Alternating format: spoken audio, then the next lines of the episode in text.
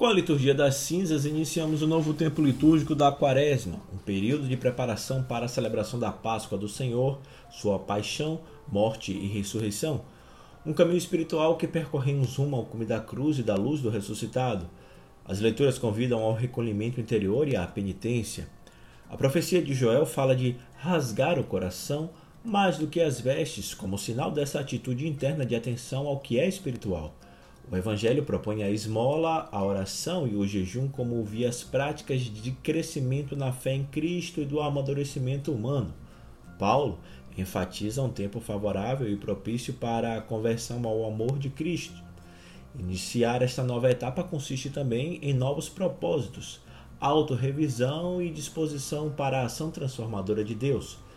O rito da missa contém o gesto da imposição das cinzas, acompanhado das palavras Convertei-vos e crede no Evangelho, ou lembra-te que és pó e ao pó hás de voltar.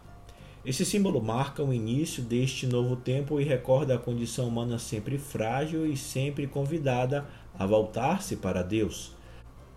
A quaresma que se inicia é um itinerário de conversão e reconhecimento de que nada podemos nem somos sem o amor de Deus.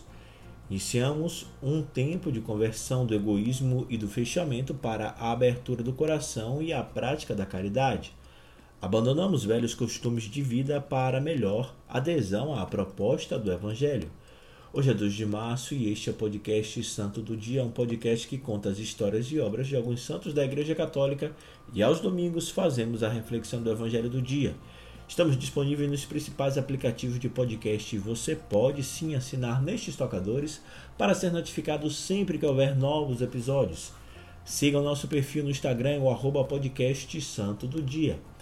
Abrindo o tempo da quaresma, neste episódio vamos refletir sobre o Evangelho da quarta-feira de cinzas, Mateus capítulo 6, versículos de 1 a 6, depois de 16 a 18, baseado nos roteiros homiléticos da revista Vida Pastoral, escrito pelo padre Marcos Mariano.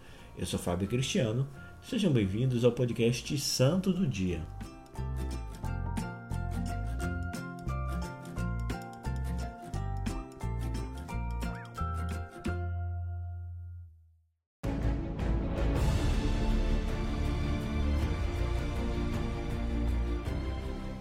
Leitura do Evangelho de Nosso Senhor Jesus Cristo segundo São Mateus.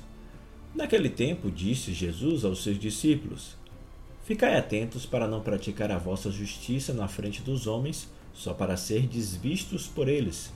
Caso contrário, não recebereis a recompensa do vosso Pai que está nos céus. Por isso, quando deres esmola, não toques a trombeta diante de ti como fazem os hipócritas nas sinagogas e nas ruas, para serem elogiados pelos homens. Em verdade vos digo, eles já receberam a sua recompensa. Ao contrário, quando deres esmola, que a tua mão esquerda não saiba o que faz a tua mão direita, de modo que a tua esmola fique oculta. E o teu pai, que vê o que está oculto, te dará a recompensa. Quando orardes, não sejais como os hipócritas que gostam de rezar em pé nas sinagogas e nas esquinas das praças para serem vistos pelos homens. Em verdade vos digo, eles já receberam a sua recompensa.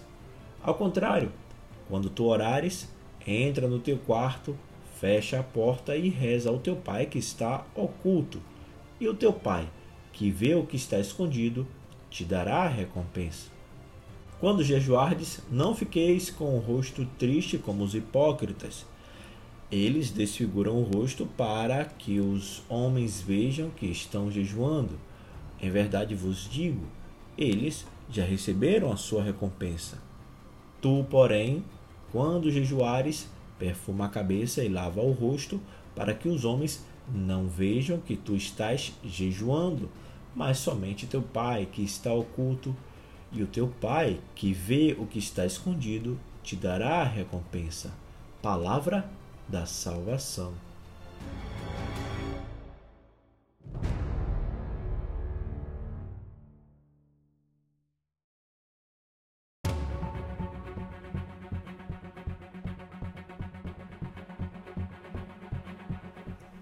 Essa sessão de Mateus que lemos no Evangelho, que vai do capítulo 5 ao capítulo 7, apresenta o primeiro dos cinco discursos de Jesus nesse Evangelho. O novo ensinamento de Jesus é feito desde a montanha, da mesma maneira como o povo de Israel acolheu a aliança com Deus. Outrora falou Moisés, agora Jesus fala ao povo constituído a partir do anúncio do reino dos céus.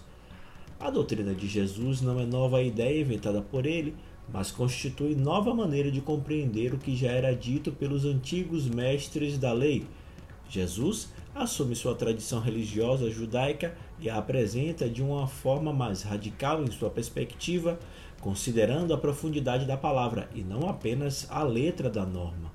Muitos líderes religiosos daquele tempo, os chamados mestres da lei e fariseus, praticavam seus costumes religiosos para se destacarem aos olhos das outras pessoas. Jesus ensina que as práticas não devem ser para ganhar elogios e fama, e sim para melhorar a relação com Deus e com as pessoas. Portanto, os discípulos deveriam esperar recompensa apenas de Deus. Jesus reinterpreta os pilares da piedade judaica, que são esmola, oração e jejum, na perspectiva do reino dos céus. A esmola era um gesto comum entre os judeus, recomendado pelas Escrituras.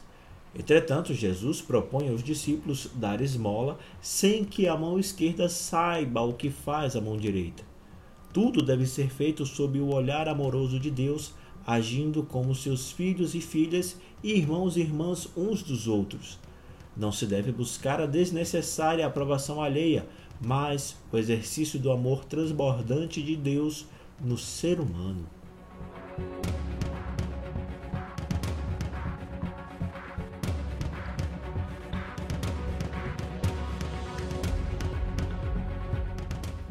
Se a esmola diz respeito à relação de uns com os outros, a oração corresponde à nossa comunicação com Deus. O princípio anterior serve igualmente para a oração. Não se deve orar nos lugares públicos a fim de ganhar prestígio e notoriedade. A oração não é um teatro. Os atos de piedade precisam ser vivenciados sob o olhar amoroso de Deus, nosso Pai. A oração se torna, no ensinamento de Jesus, uma relação de pai e filho. Por isso, as fórmulas são secundárias e as palavras menos importantes do que a atitude de filiação divina e fraternidade humana. Por fim, o jejum equipara-se a um cuidado consigo mesmo. Novamente prevalece o princípio de que se deve ser praticado para ser visto por Deus e não pelas pessoas. Jesus se opõe à ostentação pública dessa piedade. Portanto, o jejum precisa ser feito como verdadeiro exercício de desapego, como lemos antes o Pai, que vê o que está em segredo, te retribuirá. Jesus critica a hipocrisia dos fariseus, propondo essa atitude livre do espetáculo público.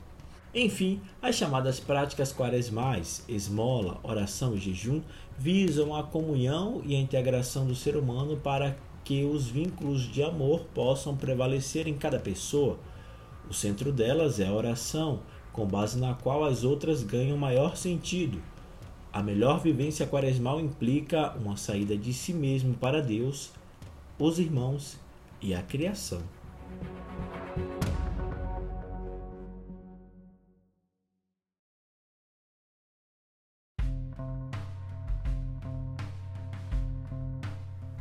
Em que precisamos melhorar no amor e no serviço?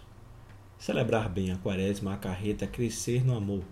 Não adiantam práticas de piedade apenas externas sem serem acompanhadas de uma mudança interna que se traduza em sensibilidade pelas dores do mundo.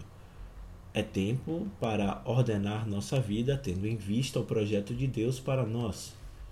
Particularmente na Igreja do Brasil, adotamos uma maneira concreta de viver o tempo quaresmal por meio da campanha da fraternidade. A cada ano, os bispos do Brasil escolhem um tema para reflexão, oração e ação Neste ano, o tema escolhido é Fraternidade e Educação e o lema Fala com sabedoria, ensina com amor, inspirado em Provérbios, capítulo 31, versículos 26. Jesus é o mestre educador que transmite sabedoria com amor. Dessa forma, seus seguidores praticam seus gestos e seu jeito de ser, manifestando sua presença no mundo. Enfim, as cinzas sobre a cabeça devem despertar em nós a consciência de que todos procedemos do pó.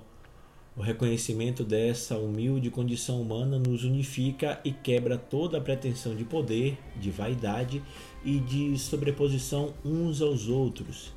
Que novos seres humanos, mais solidários, renasçam dessas cinzas.